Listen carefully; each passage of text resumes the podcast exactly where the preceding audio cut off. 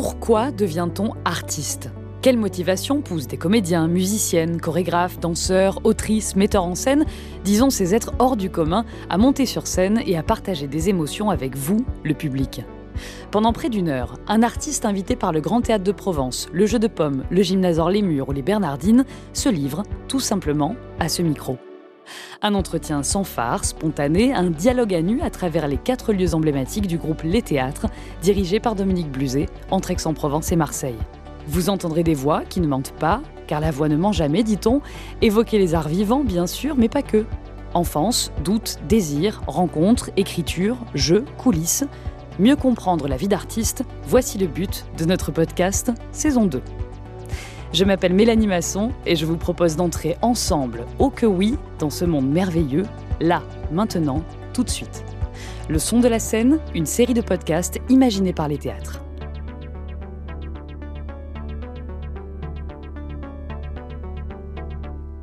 Charlie Chaplin disait, je cite, que l'esprit d'improvisation est un défi au sens créateur. J'adore cette phrase et quand je pense à Jean-François Zigel, notre invité, pianiste et compositeur, mais pas que, je pense à deux mots. Improvisation et transmission. Improviser, si j'en crois la définition, c'est faire quelque chose d'emblée, sans préparation aucune, avec les moyens du bord. Justement, notre invité euh, du son de la scène aujourd'hui est un virtuose de l'improvisation, cet art de l'invention de l'instant. Et pourtant, même avec les moyens du bord, les impressions du moment, du paysage, du présent, improviser demande un effort beaucoup d'énergie, une sacrée dose de passion et des heures de travail. Pour transmettre, là encore, il en faut des variations, de la fantaisie, de la personnalité, du rythme et de l'écoute. Accroche, double croche, alto, mezzo, piano, forte, il défend notre invité avec humour et passion la musique classique ou la musique d'ailleurs, sous toutes ses formes. Et rien que pour cela, c'est une joie de le recevoir et bravo maestro. Bienvenue dans un nouvel épisode du Son de la scène, ce podcast qui essaie de tenir la cadence à base de pulsations pour, espérons, le plaisir de la rencontre. Bonjour Jean-François Zigel. Bonjour Mélanie. Avec tous ces mots que vous entendez si régulièrement dans votre vie, dans vos métiers, lequel retenez-vous parce que vous aimez les mots? J'en ai dit beaucoup dans cette introduction.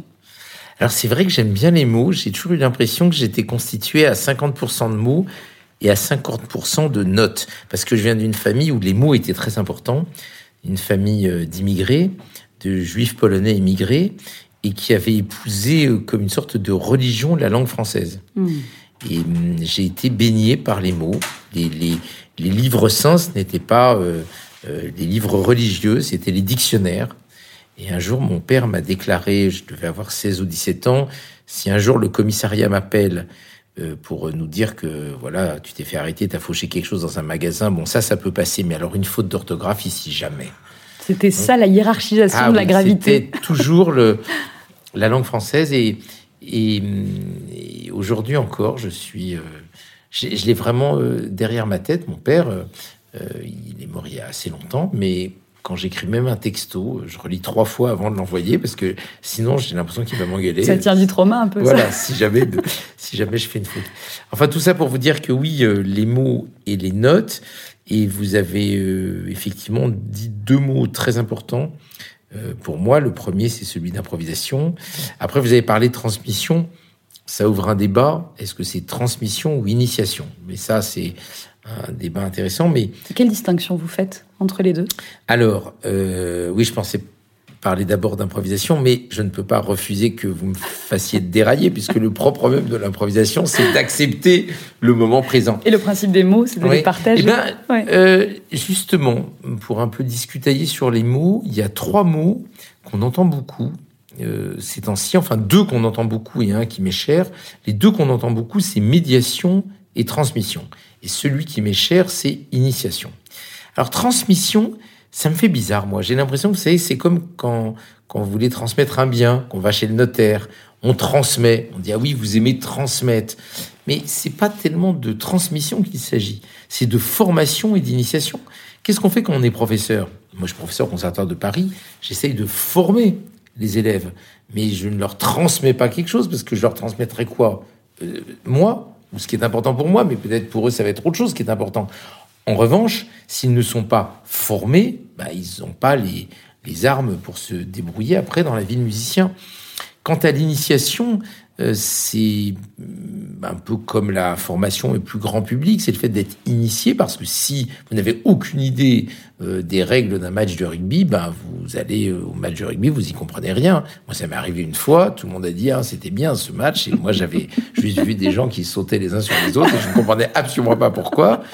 Et je me suis dit, ben voilà, si on veut comprendre un match de rugby, non seulement il faut comprendre les règles, mais il faut aller plus loin. Il faut avoir euh, l'œil un petit peu formé pour savoir pourquoi tel joueur fait un truc formidable alors qu'un autre, euh, c'est pas génial. Et pareil, le vin, euh, si vous n'êtes pas formé votre palais, ce n'est pas vrai que vous êtes un fin connaisseur comme ça à la première dégustation. Mais ce qu'on admet pour la cuisine, pour le vin ou pour le rugby, on l'admet pas en musique.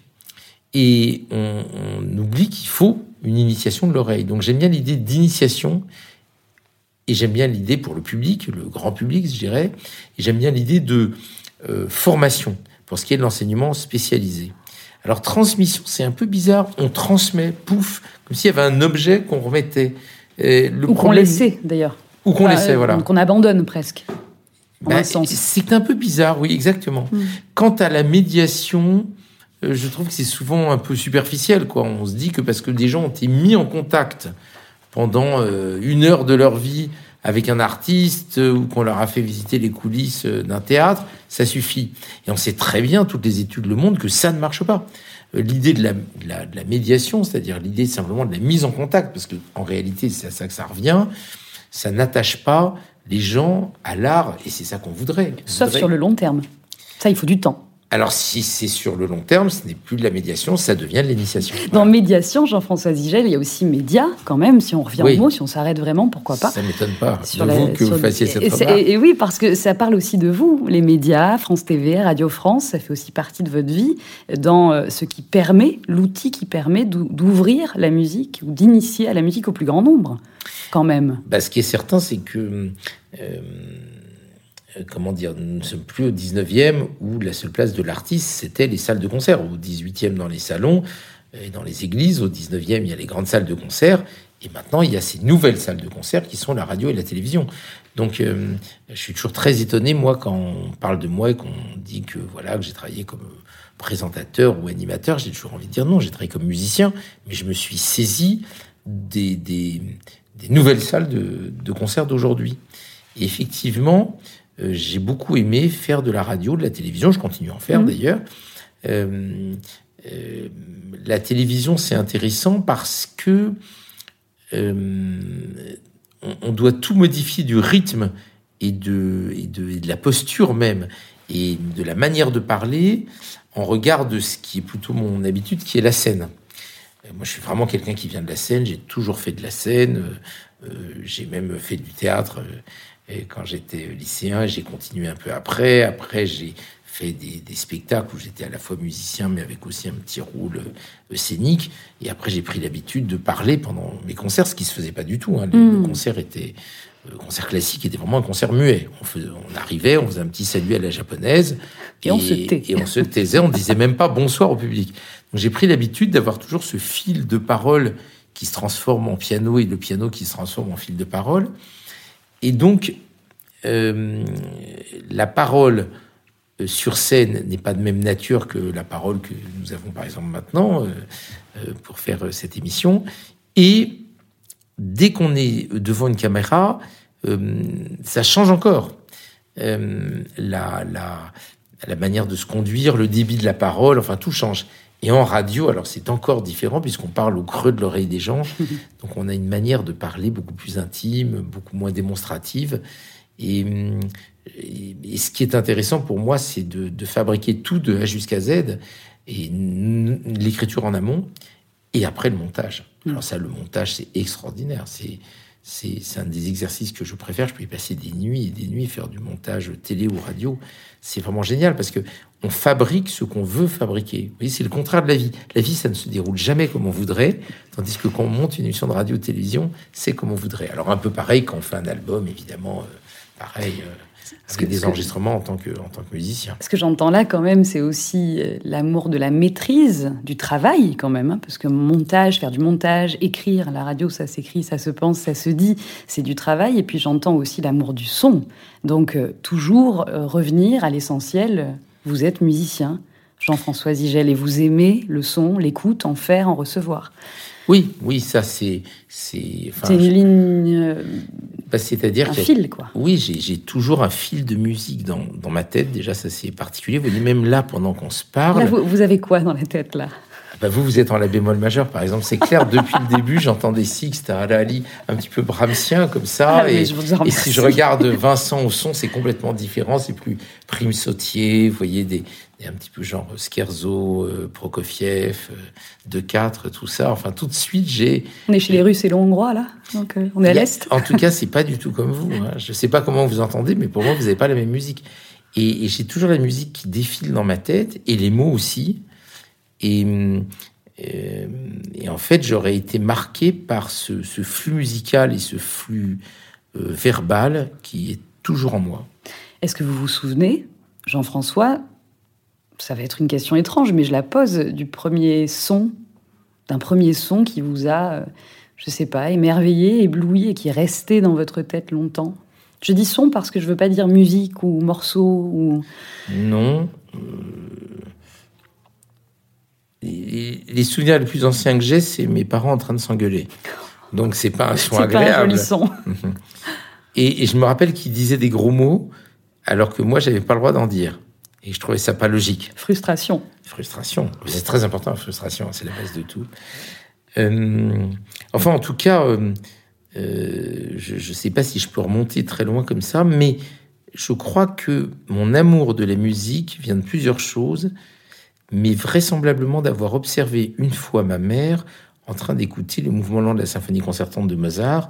Et je pense que c'est pas tellement la musique qui m'a frappé, c'est l'air incroyablement concentré de ma mère, comme, comme si elle était en état d'hypnose, de fascination et euh, presque de jouissance, j'allais dire. Et alors forcément, euh, je, me suis dit, ben c'est ça, c'est ça le truc, quoi. Qu'est-ce que c'est que cet art qui fait un tel effet à ma mère? C'était où? Bon, c'était dans le salon. On habitait en banlieue parisienne, à Antony. Enfin, Vous parliez de musique avec vos parents? Euh, non. Votre famille euh, bah, D'abord, ils sont séparés assez vite. Et puis, euh, quand j'ai décidé de devenir musicien, j'ai considéré très vite que je savais des choses qu'ils ne savaient pas. Et c'était ça qui me plaisait. Je pense que si j'avais fait n'importe quel métier, peut-être plus, par exemple, plus intellectuel, hein, puisque c'était des intellectuels, on peut dire, j'aurais été dans leurs pattes. Tandis que là, j'avais mon domaine et j'étais plus fort qu'eux. J'avais même pas besoin de L'émancipation. Voilà, de, exactement, de, partager ça avec eux.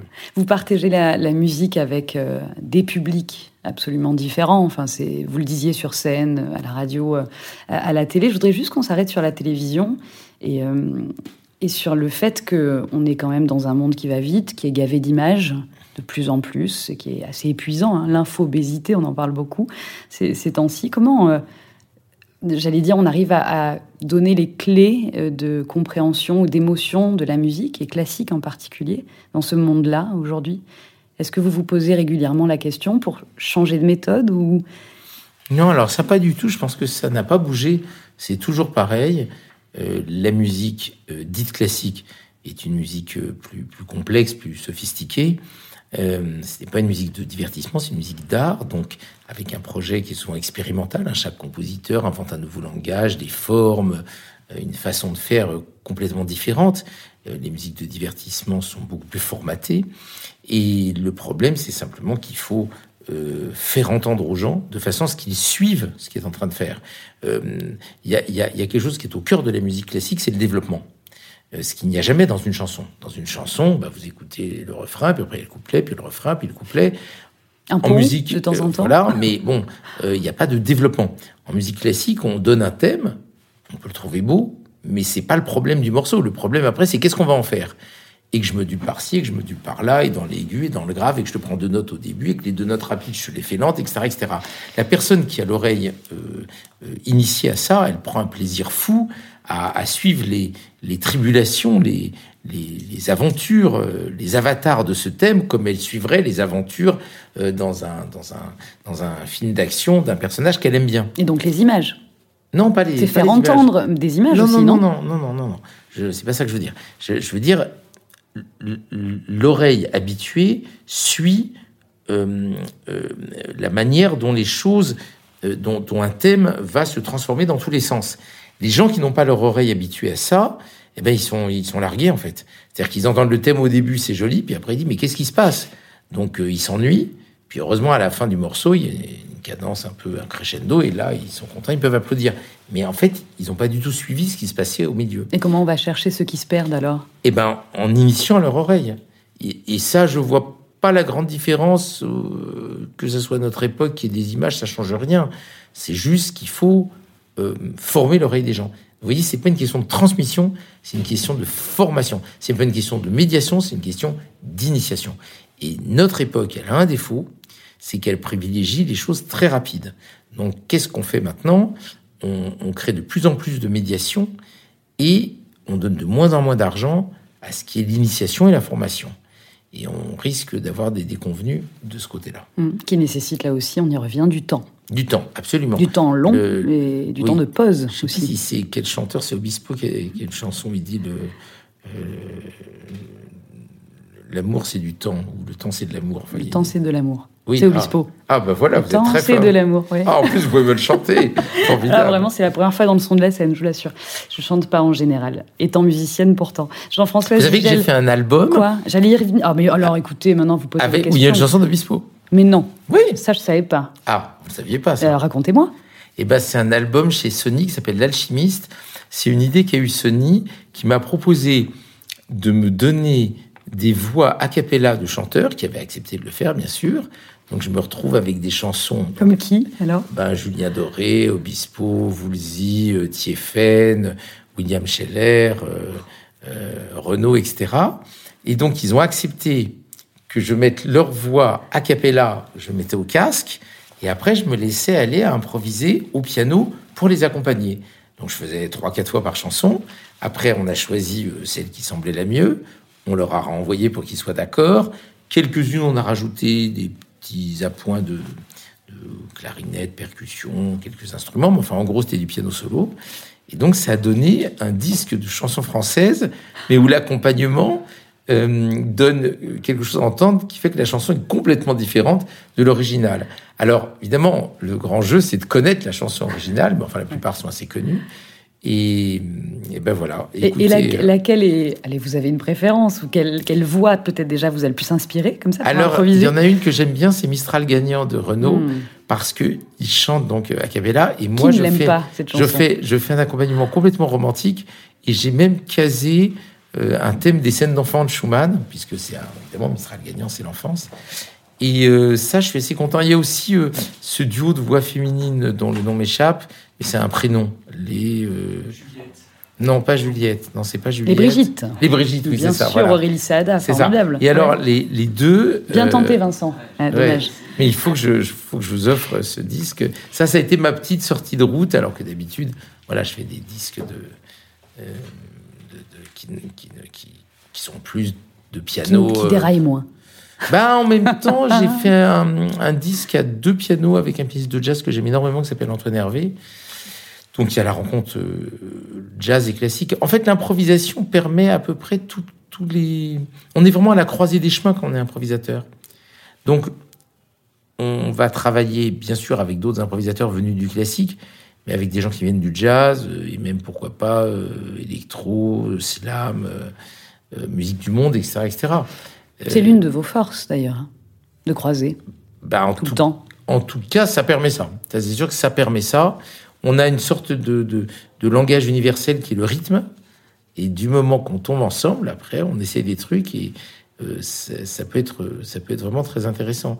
Et l'improvisation, bien sûr, permet aussi de se mélanger avec d'autres arts. euh, Pour, euh, on peut travailler avec un vidéaste, on peut travailler dans le théâtre, on peut travailler avec la danse, on peut travailler avec des circassiens.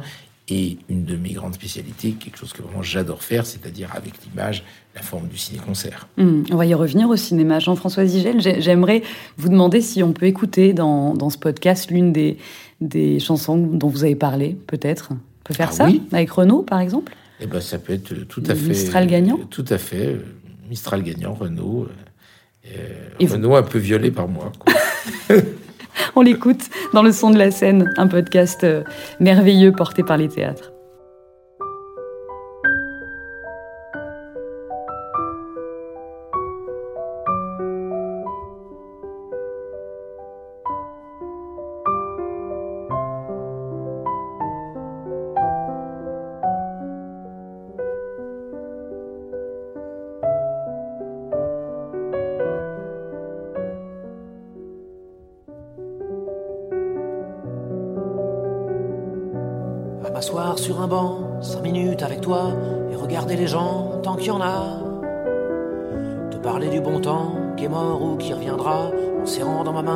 Puis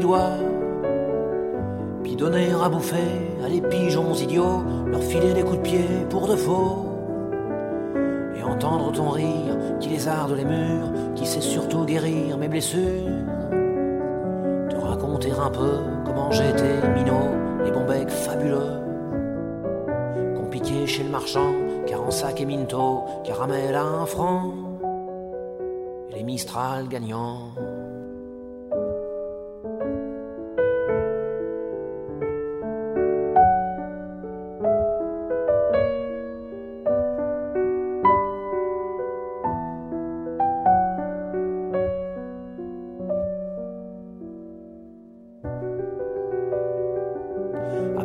La pluie, cinq minutes avec toi, et regarder la vie tant qu'il y en a.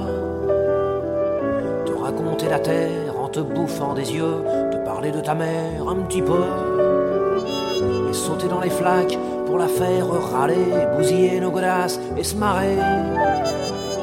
Et entendre ton rire comme on entend la mer s'arrêter, repartir en arrière. Te raconter surtout les 40 bars d'antan et les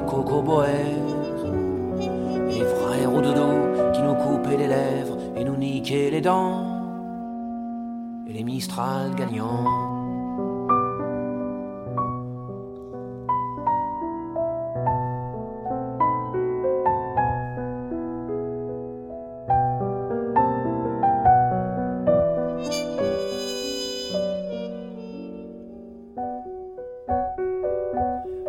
sur un banc, cinq minutes avec toi, regarder le soleil qui s'en va.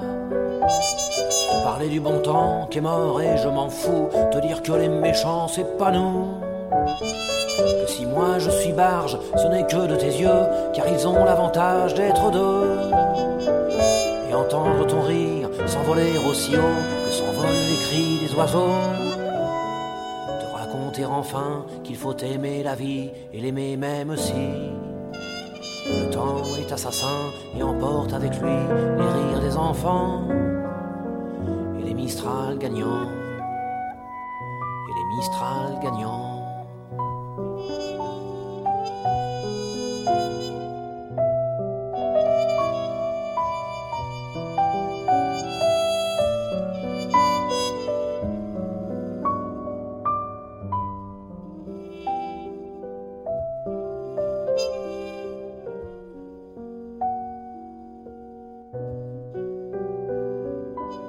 Jean-François Zigel, notre invité du son de la scène, nouvel épisode que j'ai la joie de, mener face à ce compositeur, musicien, pianiste qui nous fait la joie d'être ici au Grand Théâtre de Provence d'ailleurs. Hein. Jean-François, on l'a pas dit, mais on est euh, dans les coulisses cette fois-ci, pas vraiment sur la scène du, Grand Théâtre à Aix-en-Provence. Euh, que vous évoque ce lieu? Tiens, parce ah ben moi, c'est une ville euh, très importante pour moi puisque ma mère était professeure à l'université, à l'université d'Aix-en-Provence. Elle était professeure de sociologie. Et euh, euh, j'étais à la gare de mon père, donc j'allais voir ma mère pour les vacances. J'allais jusqu'à Marseille, là je prenais la petite Micheline, la gare qui existe toujours. Après, euh, aujourd'hui c'est la navette. Aujourd'hui. Ah oui, c'était la Micheline. on passait devant les magasins de Calisson. Euh, j'ai jamais aimé ça, mais je ne devrais pas dire ça. Ah, absolument. Et, euh, et, et, voilà, donc c'était, euh, c'est ma ville maternelle en fait, Aix-en-Provence, si je puis dire. Et oui, tout à fait. Et, le Grand Théâtre? Alors le Grand Théâtre à l'époque n'existait pas. et tout a changé, mais ce dont je me rappelle très bien aussi, c'est l'été, il y avait ce qu'on appelait le centre à Cante, c'est-à-dire ce centre de musique contemporaine. On étudiait la musique contemporaine chaque année, on a eu euh, pendant un mois Stockhausen, euh, Xenakis, Dutilleux, Lutoslavski, enfin voilà, Ligeti, j'ai travaillé avec ces gens-là, je, leur montrais mes compositions, en tant que pianiste, je jouais leurs œuvres, et c'était aussi la ville de la musique contemporaine, oui. Et, et puis je sais pas, la lumière, enfin j'étais toujours toujours heureux quand j'étais à Aix-en-Provence. Mais il n'y avait pas le grand théâtre, ça c'est venu après. J'ai eu la chance de produire plusieurs fois sur la grande scène, euh, six ou sept fois je crois, et, euh, et aussi d'y faire euh, des ateliers d'improvisation, ça j'aime beaucoup bien sûr. D'ailleurs avec aussi André Manoukian, il y a quelques semaines maintenant. Alors oui, aussi. ça c'est aussi un projet qu'on a fait de piano, avec de la parole, enfin voilà. moi j'essaie de, comment dire, d'avoir d'abord que chaque concert soit un projet particulier et d'avoir des projets à plusieurs niveaux, c'est-à-dire du plus pointu au plus grand public, euh, de façon à, à, chaque fois me, renouveler, en quelque sorte. Hein. Donc, j'adore aussi bien le, euh, un concert, par exemple, que j'ai fait à deux pianos avec Andy Emler il n'y a pas longtemps au Triton, qui est un club de jazz. Il devait y avoir 100 personnes et on était vraiment totalement dans la musique, y compris des choses assez nouvelle et expérimentale, ou alors le côté très grand public comme vous venez de euh, l'évoquer, ou, ou le, voilà tous les projets qu'on peut avoir à base d'improvisation, euh, faire le portrait d'une ville, euh, faire le portrait des gens, même dans le public, j'adore faire ça. Les gens montent, je leur pose quelques questions et je, je, je fais leur portrait musical. Il est enregistré, on leur envoie euh, par électronique. C'est voilà, je leur mets un petit mot en expliquant ce que j'ai fait. Je dis voilà, c'est votre portrait. Je sais pas. Initiation de A à Z. Oui, et puis le, le, enfin tout, tout ce que la fantaisie permet de faire, et, et, en se souvenant bien que le concert classique euh, au 18e et jusqu'à encore le début du 19e était très varié, très inventif. On mélangeait les formations, euh, on mélangeait la parole et le répertoire, le répertoire et l'improvisation, ce que j'adore faire. Enfin voilà, il y avait euh, il y avait une circulation. Il pouvait y avoir, euh, on voit les, les, concerts de Beethoven où il joue deux symphonies. Entre les deux symphonies, il improvise pendant une demi-heure. Après la symphonie, on entend la moitié d'une messe qui vient de composer, puis il y a une soprano qui arrive et qui vient faire des airs. Enfin, c'était extrêmement varié. Et, euh, et je, je, je, conçois un peu le concert comme ça. J'adore le cirque et je vois le concert comme une sorte de spectacle de cirque, mais en musique. Et là, il y a un mot qui me vient, c'est le mouvement, qui est un mot aussi euh, qu'on peut utiliser euh, en musique classique. Un mouvement. Oui, on dit un mouvement pour une partie d'une symphonie ou d'une sonate ou d'un trio. Euh, on appelle aussi mouvement, bon, si on va vite, allegro, presto, moderato. oui, oui, ça c'est vrai que le mouvement le mouvement est important. Oui, en ce sens-là, je, je, je, suis un peu un agité. Je, suis, je, je, pense en bougeant, je téléphone en bougeant, je... et surtout, je n'arrive à travailler qu'en faisant plusieurs choses à la fois. Quoi? C'est-à-dire que j'ai besoin de, de, comment dire, je ne me concentre qu'en faisant plusieurs choses. Sinon, j'arrive pas à être concentré. Vous voyez, mm -hmm. c'est très important de faire deux trois choses au même moment en même temps. Là, pourtant, vous êtes plutôt euh, posé dans le son de la scène. Mais là, c'est pas du, du travail. si, un petit peu quand même. Bon, bah non, vous peut-être vous travaillez. Non, Moi, vrai. je ne fais que parler. C'est un plaisir en tout cas d'être avec vous vraiment. Vous parlez de la ville, Jean-François Zigel. Je voudrais qu'on y revienne parce que c'est aussi le nom d'une pièce symphonique qui a été euh, inspirée par l'un de vos voyages à New York. Oui, parce que j'ai, enfin, je suis très fasciné par les villes oui. qui m'apparaissent comme des univers extraordinaires. Je les aime toutes d'ailleurs. Euh, et quand une ville paraît peut-être moins charmante ou séduisante qu'une autre, je trouve que c'est comme un être humain. Il suffit de fouiller un peu et on voit qu'en fait, il y a des tas de trésors à l'intérieur. Et euh, j'aime cette idée, euh, soit par la composition ou par l'improvisation, au piano, ou là, ça va être à l'orchestre, de, de rendre compte du mouvement, de l'énergie et même de certains détails d'une ville. Donc effectivement, euh, la ville, c'était un, mouvement parce que euh, on revenait de l'aéroport de Newark et le, le, taxi était lancé à toute allure. Euh, je sais pas, il allait vraiment trop vite. Euh, c'est bizarre qu'il soit pas fait arrêter. Il y avait les paysages urbains qui défilaient comme ça sur les côtés et ça m'a donné l'idée d'un d'un mouvement continu avec tout qui défile jusqu'à ce qu'arrive une sorte de catastrophe que j'ai imaginé comme un tremblement de terre ou la voiture qui finit dans l'eau. Et puis finalement, non, le, mouvement reprend et à la fin, la, la, la, voiture ralentit et nous sommes arrivés. C'est pour ça que la pièce se termine étonnamment pour une pièce rapide qui est presque mmh. une ouverture de concert. Elle se termine plutôt dans la douceur.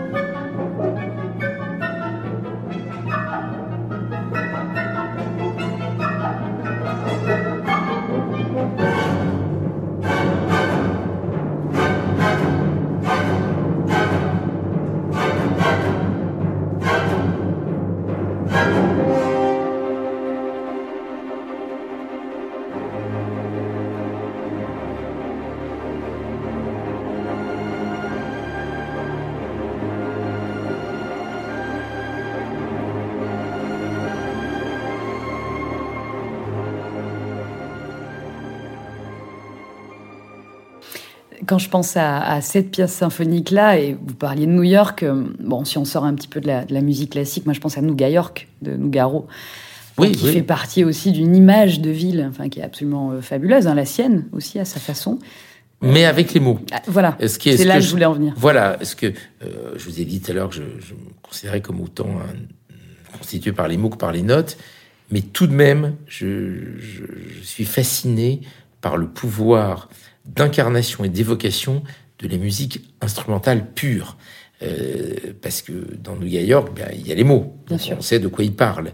Mais arriver à rendre compte des êtres, des émotions, des sensations, des couleurs, des formes, des mouvements, sans mettre de mots, et qu'on transmette quand même ça, ça c'est vraiment très fascinant. Les mots, dans votre vie, Jean-François Zigel, je crois qu'ils ont quand même une place très importante quand il s'agit de poésie. On m'a dit je vous donne pas mes sources, que vous connaissez certains poèmes par cœur. C'est ah, vrai ou pas? Pas certains, énormément, parce que je vous ai dit qu'il y avait à la maison la, religion de la langue française, euh, comme dans beaucoup de familles d'immigrés, et euh, je devais absolument apprendre un poème par cœur chaque semaine, et c'était euh, la récitation, et, et sinon j'avais pas vraiment droit au dîner, où j'allais réviser dans ma chambre, je revenais, voilà. Et donc effectivement, je, je suis peuplé de poèmes.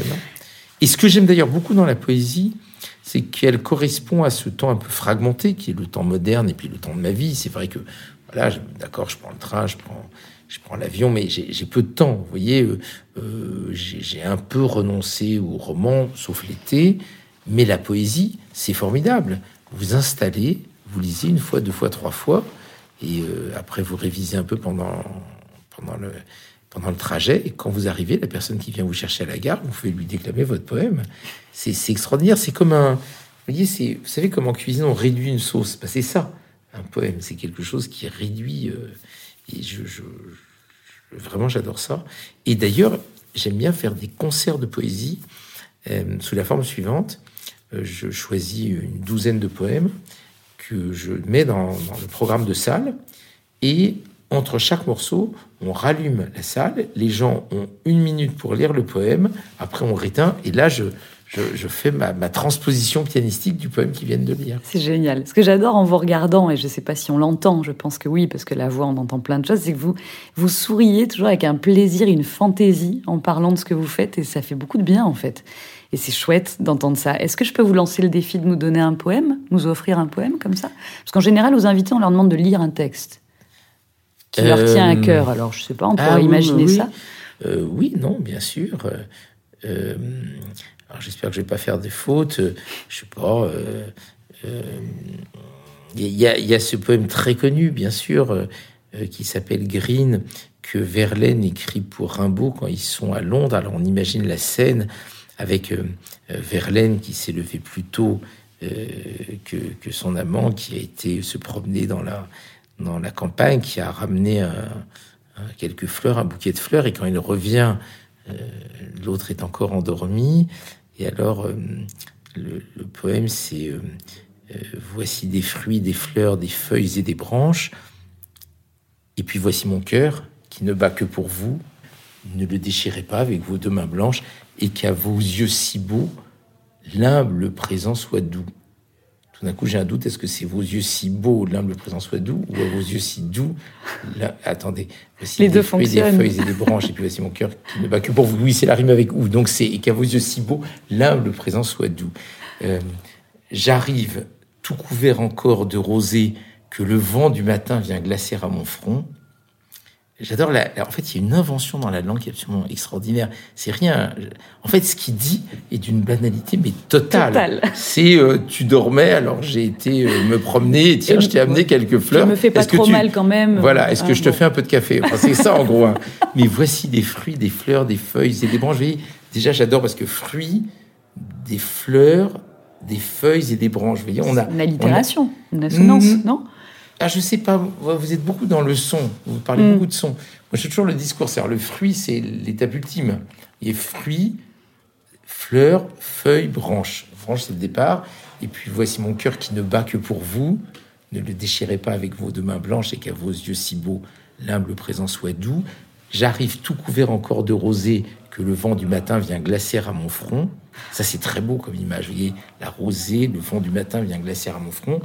Euh, euh, souffrez que ma fatigue, un instant reposé, rêve des chers instants qui la délaceront.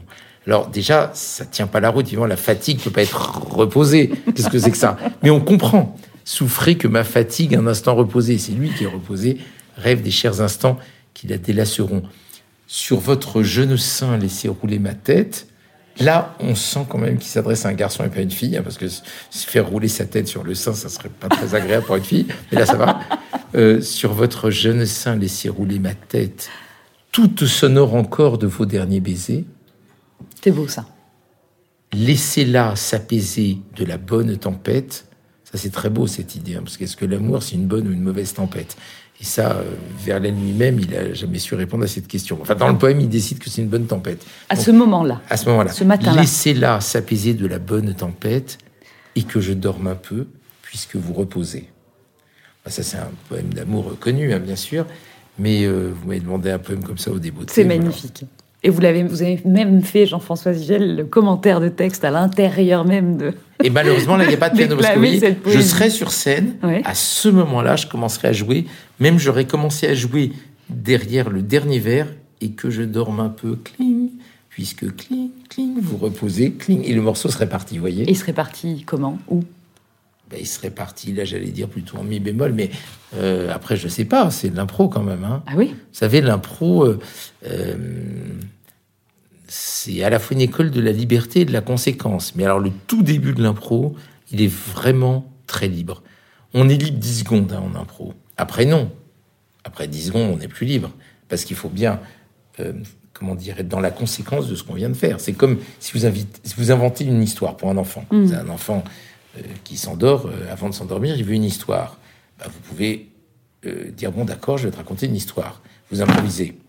La première phrase ou la- les deux premières phrases, vous êtes mais totalement libre. Ça peut se passer chez les Martiens, ça peut se passer dans, dans un château au Moyen Âge, ça peut se passer euh, À New York. euh, à New York, ça peut se passer dans le désert, peu importe. Mais dès que vous aurez posé vos deux trois premières phrases avec l'époque, le lieu, les principaux personnages, après vous n'êtes On plus est dans libre. la contrainte. Après, non, pas la contrainte, Les contraintes. la conséquence. La cons... Oui. Ah oui, l'improvisation, Oui. c'est un art de conséquence. Mais il y a quand même des contraintes. On- on- de lieu, de temps, d'unité de temps. Ouais, de- je sais pas pourquoi le mot de contrainte Ça me vous contraint un peu. Vous contrarie. Moi, là, je hein. dirais plutôt, Ouais. c'est un art de la conséquence, comme dans la vie. Hmm. On est très libre. Je veux dire, euh, je suis arrivé tout à l'heure, je vous ai dit bonjour. J'aurais pu être très désagréable ou très agréable. Hmm. J'aurais pu vous faire un compliment. J'aurais pu ne pas vous répondre. euh, J'aurais pu euh, vous poser 17 questions sur ce qu'on allait faire. Enfin, c'est à moi de... Voilà, je suis libre. Par contre, il y a une conséquence. Vous voyez? Si vous m'aviez posé 17 questions. je me serais dit, mais qu'est-ce que c'est que cet obsessionnel maniaque? Si je suis désagréable, vous dire, oh là là. Il est mal poli, ce Jean-François Il est rugueux. On Ouais. m'avait, on m'avait dit qu'il était gentil, mais pas du tout. Au contraire, si je commence et que j'en- rajoute un peu trop, vous dites, euh, oui, bon, bah, ça suffit la flatterie. Enfin, vous voyez, euh, en fait, l'improvisation en musique, c'est comme dans la vie, un peu de liberté, beaucoup de conséquences. Ok, vous m'avez convaincu. Vous êtes Ah. persuasif quand même, hein, Jean-François Zigel. Euh, J'ai rien à dire si ce n'est vous poser une question, parce que celle-ci, c'est celle que je choisis de poser à tous nos invités. Donc c'est la, la contrainte, la question contraignante du son de la scène. Elle est simple en apparence, mais pas évidente euh, à cerner. Euh, c'est qu'est-ce qu'un artiste? Ah, On a toujours des réponses magnifiques dans ce podcast, enfin en tout cas tellement variées. Ah non, mais me dites pas des Non, choses comme ça. On a toujours des réponses magnifiques. Mais- Vous imaginez le truc là. Je vous pose une question en précisant. D'habitude, on Non, me répond tenez, toujours des je- choses je vous donne formidables. un petit peu d'eau si oui, vous voulez boire un un peu coup. d'eau. Voilà, parce regardez, que j'en bois je aussi. m'attendais pas à cette question. Mais je sais bien, Oh. je sais bien. Hum. Alors, qu'est-ce qu'un artiste En même temps, vous avez vu, je suis sympa, je reprends votre verre en plus. Après, euh, on a eu des Alors, réponses qui sont très, très, Ouais, très, courtes. hein. Je crois qu'un artiste, c'est quelqu'un qui est fâché avec le monde. Je sais que c'est pas à la mode de dire ça, parce qu'aujourd'hui, euh, euh, les artistes passent leur temps à reprendre à leur compte tous les, euh, comment dire, un peu le catéchisme actuel. Il faut dire qu'on, il faut se parer de plein de bons sentiments. Normalement, l'artiste, il dit, il dit à quel point il est bon, il est bien, il pense aux autres. Il est engagé. Euh, il est engagé, il n'aime pas, il aime pas la guerre, la maladie et le mauvais temps, et que et qu'il est pour, euh, je sais pas quoi, l'égalité, l'inclusivité, enfin tous ces trucs-là. Il, il, montre à quel point c'est un type bien. C'est normal, il se vend, il doit vendre une image. Mais si on y réfléchit, euh, je pense qu'un artiste, en tout cas un créateur, et bon, moi je suis euh, pianiste, compositeur, improvisateur. L'essentiel de mon énergie, c'est l'improvisation, mais c'est donc de la création. Puis j'aime créer des spectacles, créer des formats de concerts, voilà. Et ben forcément, c'est qu'on est fâché avec le monde, parce que si on est bien avec le monde, pourquoi est-ce qu'on irait s'embêter à créer Vous voyez, euh, quand je vais dans des endroits absolument magnifiques, par exemple la Côte d'Azur, avec le soleil, la mer, tout ça, à chaque fois je me dis, mais si j'habitais là, mais je ne ferais plus rien, mais rien du tout. Euh, on est fâché avec le monde, et moi je suis fâché avec le monde depuis vraiment tout petit, parce que rien ne se passait comme j'aurais voulu. Or, quand vous composez, quand vous êtes sur la scène et que vous jouez, que vous improvisez, même quand je fais les lumières, j'adore faire mes lumières, etc. Euh, quand vous imaginez un spectacle, mais enfin, vous faites ce que vous voulez. C'est le monde tel que vous le voulez. Et euh, pour, euh, pour aller plus loin, alors ça va vous paraître peut-être pas tout à fait une réponse à votre question, mais pour moi ça l'est. Euh, on me demande parfois si j'ai le trac. Et je réponds toujours, à sur scène, jamais, dans la vie, beaucoup. Parce que justement, dans la vie, on maîtrise pas du tout, quoi. Et je pense qu'un artiste, c'est quelqu'un qui est fâché avec le monde et qui se, et qui, du coup, enfin, en conséquence, a besoin de créer un monde idéal, de forme, de son, de couleur, de discours, qui soit enfin un monde acceptable pour lui et qui ensuite va l'offrir aux autres, bien entendu. C'est partie des plus belles définitions qu'on ait eues de, ah, de l'artiste. J'avais peur parce que vous aviez mis haut là-bas. Non, je suis obligé de vous le dire, Jean-François Zigel, c'est bah, sublimer le monde aussi, au fond. Hmm. Passe à la musique. Donnez-moi encore un peu d'eau. Avec plaisir. demandez, demandez si gentiment. Bah, d'autant que, d'autant que finalement, euh, je sais pas, sublimer le monde, euh, pour moi en tout cas, c'est très personnel ce que je vous dis là. Peut-être pas l'endroit, mais c'est ça la musique. En partie, bien sûr. Parce que si on devait définir la musique. en tout cas, il y, a une chose qui est très importante dans l'art et que qu'il faut toujours réaffirmer, c'est euh, son pouvoir euh, d'élévation. C'est-à-dire, euh, comment dire on, vit tous sur deux dimensions. Il y a la dimension horizontale. On mange, on, boit, on fait pipi, tout ça. On doit organiser ceci, cela, la vie quotidienne, très bien. Mais il y a une deuxième vie, comme une doublure céleste qui nous entoure, qui est le monde des formes, des couleurs, des idées. C'est justement euh, l'art et la pensée. Et tout ce qu'on peut faire pour passer du temps là-dedans, il faut le faire. Euh, la phrase de Pascal, je crois, c'est l'homme passe infiniment l'homme. Voilà. Et cette possibilité qu'on a de, créer du ciel et d'y habiter, il faut vraiment euh, ne pas la louper. Et c'est pourquoi il faut toujours rappeler quand même, même si c'est pas très à la mode de dire ça aujourd'hui, que l'art et le divertissement, c'est pas tout à fait la même chose. Euh, le divertissement, c'est très bien. Moi, j'adore me divertir et, j'aime toutes les formes de divertissement, y compris euh, toutes les séries que vous voulez à la télévision. Mais enfin, c'est quand même pas tout à fait de l'art. L'art, il y a quand même quelque chose qui nous porte, qui va vers quelque chose de plus étonnant et, qui nous dépasse toujours. Euh, c'est cette grande aventure que permet la vie. La vie avec l'art, la vie avec les œuvres d'art, euh, la vie avec sa propre création, si on, est doué ou même si on a envie de tout simplement de, dessiner, euh, d'écrire des poèmes, de faire de la musique, euh, de danser, de faire ce qu'on veut.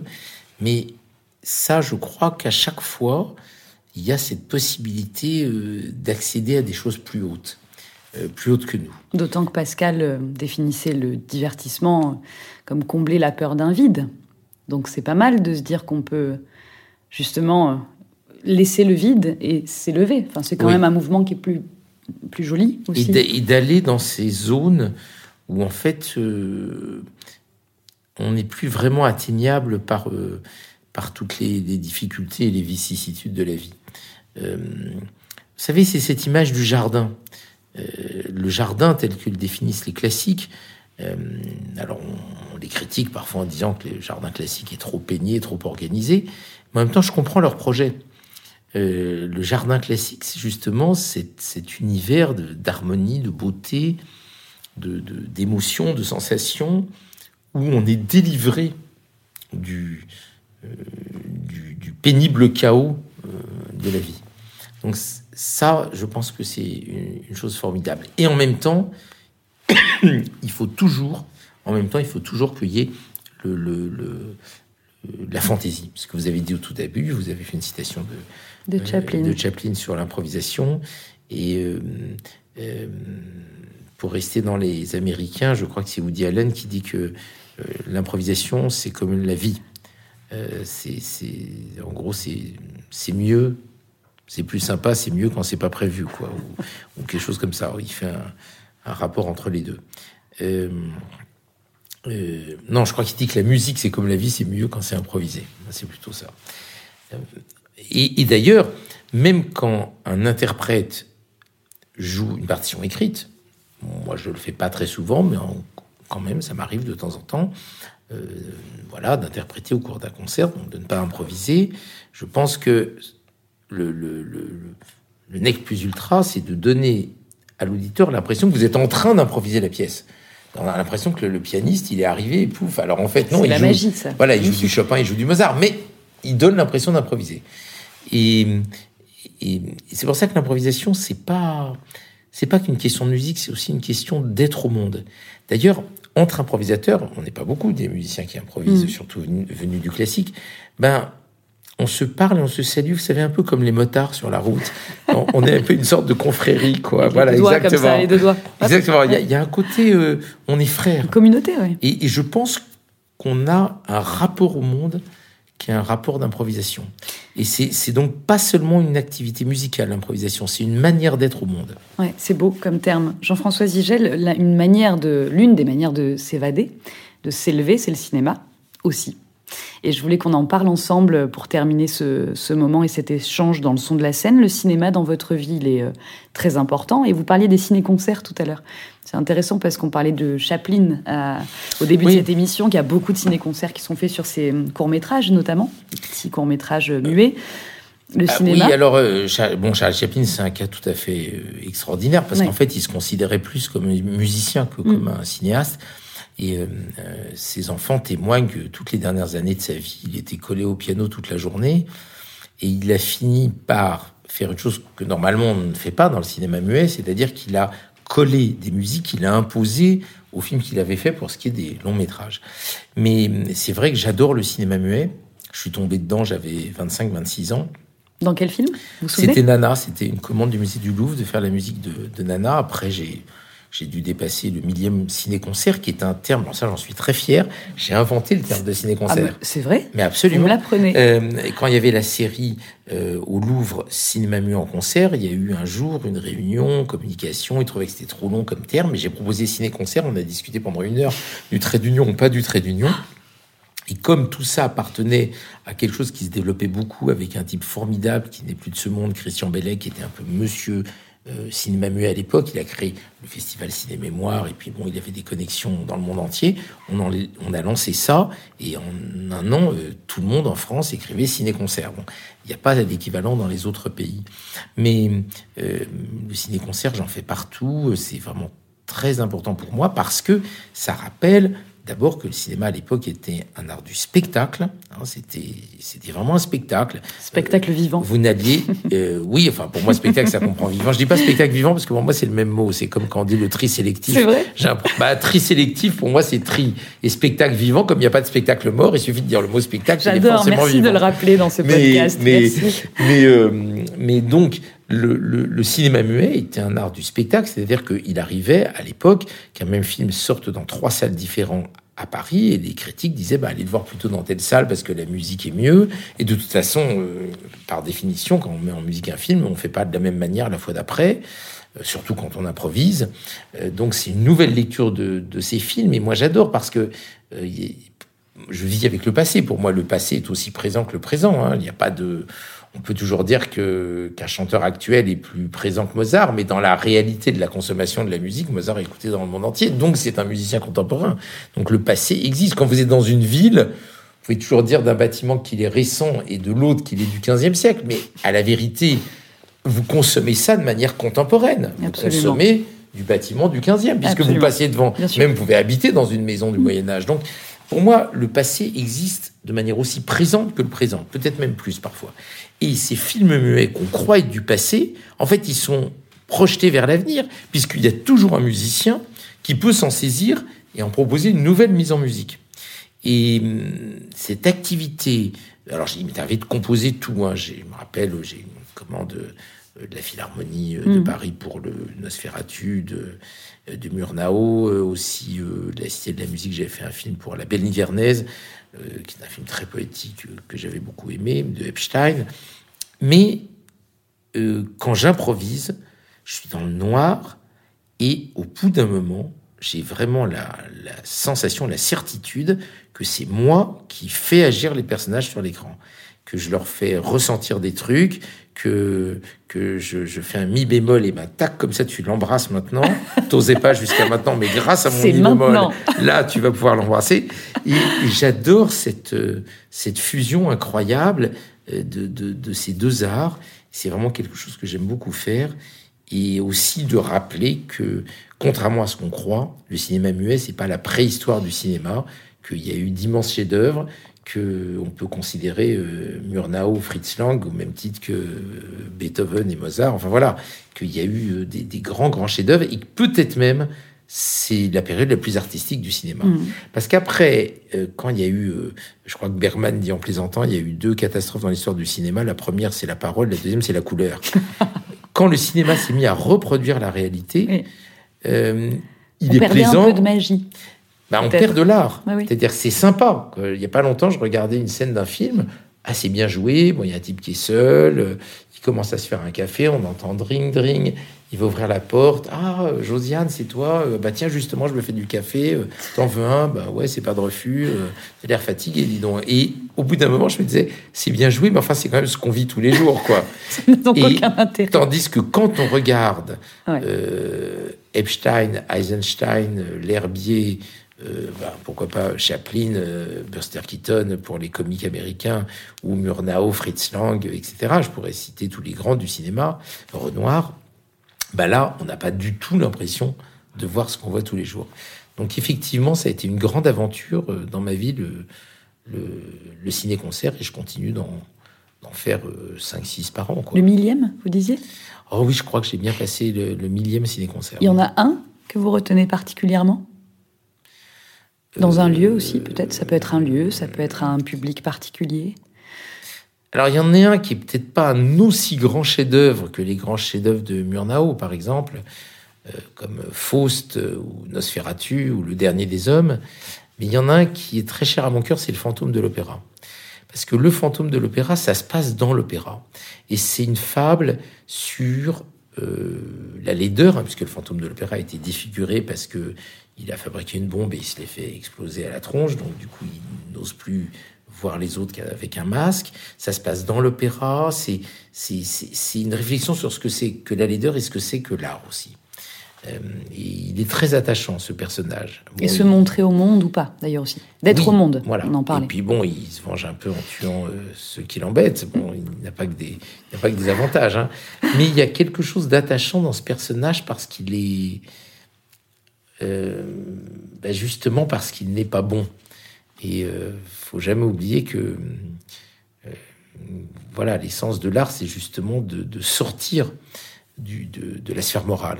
Et de trouver de la beauté en toute chose, ou en tout cas... De trouver quelque chose qui nous fascine, qui nous ébranle, qui nous, qui nous meuve, voilà. C'est vraiment, c'est vraiment quelque chose de, de très important, de distinguer ce qu'on ne fait pas assez aujourd'hui, euh, l'art de la morale. Le champ éthique n'est pas le champ esthétique. On a tendance à vouloir toujours confondre maintenant les deux, et euh, ça marche pas de la même manière. Il faut respecter euh, l'autonomie des, différents champs, je pense. Jean-François Zigel, euh, c'est un bonheur de vous avoir entendu, écouté dans le son de la scène. J'aime bien quand vous dites ça avec un grand sourire. Je pourrais presque penser que vous le pensez. Je vous adore du coup. Vous pouvez le penser. Vous êtes un homme de la voix aussi, donc vous l'entendez, elle ne ment pas, la mienne en tout cas. Je voulais qu'on se quitte en musique, et je vous avoue que j'ai eu du mal à choisir euh, à votre place, au fond, euh, euh, l'une de vos compositions. Donc je vous le demande maintenant, on se quitte avec celles et ceux qui nous écoutent et qui partagent ce podcast, et le son de la scène porté par les théâtres. Et je remercie d'ailleurs Vincent, notre ingé son, tout nouveau dans l'équipe, et Marina et Julien, bien sûr, qui m'accompagnent depuis des mois maintenant. On écoute quoi ensemble? Pour Comme on a parlé parce que j'aime pas les fins. moi, j'aime pas les fins. J'aime pas les fins du tout. Ça me rend toujours un peu ah, triste. Ah, c'est vrai. Oui. Dans tous les domaines. Ah oui, absolument. Vous me donnez un peu d'eau. ça fait trois fois. Jamais 230. J'ai une espèce de chat dans la gorge depuis que je suis entrée ici. Je sais pas pourquoi. C'est pas grave. C'est. Euh... c'est la poussière du Grand Théâtre de Provence. C'est pas très sympa pour Dominique Bluzet s'il m'entend. Euh, on, se, on se quitte avec quoi alors? Alors on se on se quitte de avec l'album euh, improvisation peut-être ou non? Oui, alors je proposerais bien une, pièce justement qui va nous faire voyager, qui est un peu étrange, euh, qui s'appelle Nébuleuse engloutie. Ah, je l'ai noté. Et il y a. Euh, C'est collectif ça. oui, c'est-à-dire qu'il y avait de l'harmonica de verre, de la clarinette basse. Il y avait l'harmonica de verre, vous savez, c'est ce, cet instrument pour lequel Mozart a écrit euh, et que Mesmer, le grand hypnotiseur, pensait que comme c'était des sons très purs, ça pouvait guérir les malades mentaux de leur, de leur miasme. Euh, c'est un peu la naissance de la musicothérapie, hein, finalement. Ah oui. C'est un, un, instrument qui est inventé par Benjamin Franklin, le grand inventeur, euh, bon, co-signataire de la, de la, cofondateur de la Constitution des États-Unis et qui avait aussi inventé le paratonnerre. Et il a inventé ce système hein, qui, est de, qui part du fait que vous pouvez faire sonner les verres avec le doigt hmm. mouillé comme ça, mais c'est c'est beaucoup plus intelligemment fait, euh, avec toutes les coupes de verre de tailles différentes embrochées comme dans un chiche kebab qui tourne dans un lido sur un mécanisme de machine à, coudre. Et, Mozart écrit un quintet et, et un adagio pour harmonica de verre. Et donc j'avais voulu mélanger ces sons un petit peu célestes avec mon piano, le Célesta. J'adore jouer du Célesta. Vous pouvez nous dire ce que c'est le Célesta? Célesta, c'est un petit piano cristallin qui hmm. frappe euh, euh, des, des, petites tiges de métal et qui apparaît à la fin du 19e. Le premier à s'en saisir, c'est Chausson pour une musique de scène, un compositeur français, et tout de suite après, Tchaïkovski avec la célèbre danse de la fée dragée dans Casse-Noisette. Alors là, c'est très joli. Donc le mélange de tout ça, c'est un peu pour... Euh, voilà, j'ai parlé du fait de, de, s'élever, d'aller un petit peu au-dessus, donc d'aller dans les étoiles. Et je pense que là, ça serait, euh, ça serait pas mal pour terminer. On fait ça? Hum Nébuleuse engloutie, avec la liaison, s'il vous plaît, parce qu'il y en a plusieurs, visiblement dans cet album Improvisation, là aussi au pluriel. Merci beaucoup d'avoir montré à quel point la musique est plurielle, les mots aussi. Jean-François Zigel, et je vous dis à très vite dans un nouvel épisode du Son de la scène.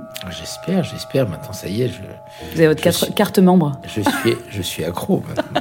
Merci infiniment, Jean-François. Je rappelle que le Son de la scène, tous les épisodes se réécoutent, là aussi, sans aucune modération, et où vous voulez, quand vous voulez, sur tous les réseaux et sur euh, théâtres net, le site des théâtres.